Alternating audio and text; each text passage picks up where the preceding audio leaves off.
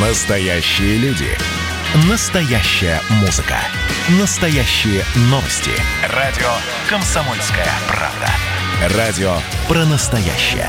97,2 FM. эм. Национальный вопрос.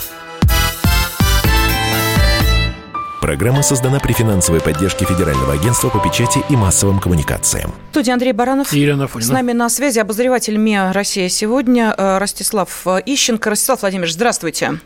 Добрый день. Да, добрый день. Ну вот смотрите, э, буквально в пятницу зампредседатель Госдумы нашей страны Петр Толстой, он же, кстати, и зампредседателя Парламентской ассамблеи Совета Европы, заявил о том, что на январской сессии в Страсбурге будет поднят вопрос о недопустимости языковой тирании на Украине.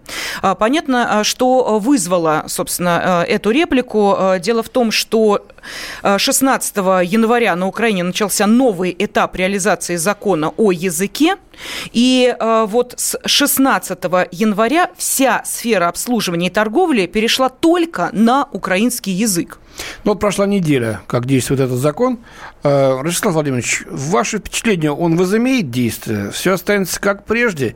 Или народ возмутится, и это лишь подсклеснет некие оппозиционные настроения? Ну, народ-то точно не возмутится. Потому что народ же не возмущался там 20 лет назад, когда русский язык вытеснялся из сферы образования, и в стране остались считанные русские школы. Не возмущался. Это более серьезно, чем язык в сфере ну, торговли э, и обслуживания. Тем более, что в соответствии с этим законом вы имеете право потребовать обслуживания на русском языке. Ну и на любом другом, в принципе. Значит, то есть к вам обязан обращаться изначально э, кстати, обслуживающий персонал по-украински, но потребовать обслуживания на другом языке вы можете. Значит, так что, в общем-то... И, и, и на шведском тоже?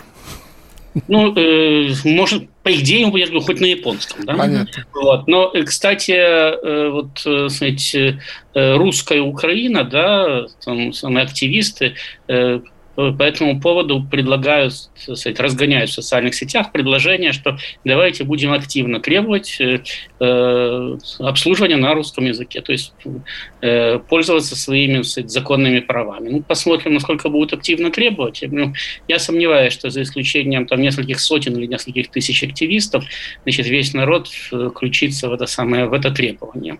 Вот, потому что, повторяю, э, вытеснение русского языка э, на Украине идет десятилетия. Он вытеснялся из сферы образования, из сферы науки, он вытеснялся из средств массовой информации. Скажем, закон о квотировании язык, э, в средствах массовой информации был принят еще при Ющенко и совершенно спокойно выполнялся при Януковиче и продолжает выполняться дальше. И э, русский, фактически русский контент из украинских СМИ уже вытеснен. Значит, ну ничего, как видите, народ не возмущался, значит, а если возмущался, то на кухне. Поэтому я думаю, что э, сказать, э, завершай, завершающий штрих уже никого особенно сильно не возбудит. Так что ж тогда, значит, перейдут на украинский язык постепенно? Уже дети будут говорить только на украинском? Да и сами сейчас русскоязычные будут говорить только на украинском? Это раз. И второй момент. Давайте вспомним, о чем, собственно, говорил Зеленский, когда приходил к власти. Он говорил о том, что э, русский язык в том числе будет ну, я не помню точную цитату, но, в общем, он как-то на, это, на этот счет тоже проехался в положительном ключе, сказав, что никто ущемлять русский не будет. Ну, так а они же, опять-таки, десятилетиями говорят, мы русский язык не ущемляем. Пожалуйста, дома с женой говорите на каком угодно языке. А вот здесь вот это государство, поэтому вот здесь государственный язык. Значит, это, этот э, э, аргумент они применяют уже на протяжении десятилетий. Вот, поэтому э, они его и дальше будут самое применять. Что касается, на каком языке будет говорить народ, э, к сожалению, сейчас народ уже в большинстве своем не говорит ни на русском, ни на украинском языке и не пишет на них. То есть э, в процессе борьбы с русским языком литературный украинский язык погиб на Украине, так же, как на Украине погиб литературный русский язык. Там остаются сейчас, ну, несчитанные люди, конечно, их больше, там сотни, тысячи э, людей, которые еще способны грамотно писать, как минимум на одном из этих языков. Некоторые способны даже на двух. Но подрастающее поколение, причем подрастающее поколение, это с момента распада Советского Союза, то есть это уже те, кому там по 30 лет и больше, да, они практически не владеют ни одним языком. И об этом э, писали и говорили на Украине 15 и 20 лет назад, о том, что люди по-русски пишут э, с использованием э, украинского алфавита, Значит, в результате получается совершенно нечто невообразимое. И самое главное, они также говорят и также думают. То есть фактически страна постепенно перешла просто на суржик то есть на это самое, на сельские диалекты, даже уже их, их уже нельзя даже назвать сельскими диалектами, потому что и сельских диалектов таких не найдешь, как то, на чем сейчас постепенно начинает говорить Украина. И да, в перспективе так и будут говорить люди, потому что, повторяю, если они так научились уже писать, так выражать свои мысли, представьте себе, что такое, когда человек пишет по-русски украинскими буквами, потому что по-другому он не умеет. Да, Ростислав Владимирович, тут э, возникает вопрос, я уверена, что его готовы задать э, наши радиослушатели. Э, мол, типа, каждая из стран, неважно, Украина, Молдавия, страна суверенно имеет право делать на своей территории все, что хочет. Почему языковой вопрос так важен? Вот почему мы его постоянно поднимаем, говоря о том, что сужается вот это поле русского языка? Страна, безусловно, имеет право делать все, что хочет, но не случайно все адекватные государства да, не, не ущемляют язык не только большинства, но даже относительного меньшинства.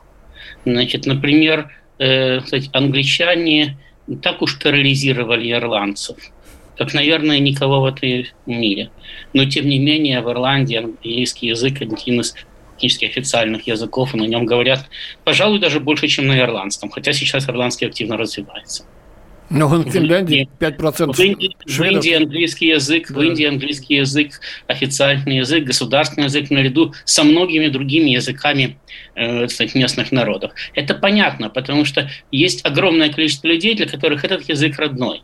И если вы будете его вытеснять, то, соответственно, вы их будете ущемлять, и, соответственно, вы будете дестабилизировать ситуацию в собственном государстве в лучшем случае, а в худшем случае вы действительно приведете к вот такому вот постепенной маргинализации, языковой маргинализации, к интеллектуальной маргинализации большей части своих собственных сограждан. Так вот, на Украине русский язык являлся и сейчас еще является языком абсолютного большинства. Значит, то есть, по большому счету, в стране пытаются вытеснить язык, на котором а, говорит в быту говорит большая часть населения этой страны. Таким образом, практически государство убивает э, с, э, себя самого, то есть оно уничтожает, э, производит, производит лингвоцид своих собственных граждан. Но, mm, понимаете, можно, можно, например, заставить всю Россию выучить украинский язык там, или белорусский, да? Значит, но вы не будете на этом языке думать, говорить, работать так же эффективно и оперативно, как на своем родном, как на языке, который вы всосали с молоком матери. Значит, можно выучить какой угодно иностранный язык, да? но считанные люди способны э, на иностранном общаться и работать так же эффективно, как они это делают на своем родном языке. То есть таким образом государство э, наносит ущерб самому себе. Причем наносит по совершенно непонятной причине. Они создали себе легенду, что каждое независимое государство должно иметь независимый язык. Угу. Хотя на самом деле это совершенно не так.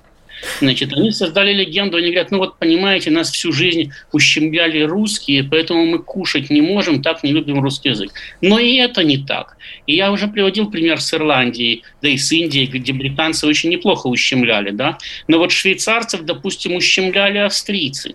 Но они же не перестали это говорить по-немецки. Спасибо. Обозреватель МИА Россия сегодня Ростислав Ищенко был на связи с нашей студией. Нам по поводу самостоятельности, по-моему, очень хороший в кавычках пример продает Молдавия, которая сейчас запретила русский язык как язык межнационального общения и добавила в обязательные языки э, румынский. Так что вот вам, пожалуйста. Увы. Национальный вопрос.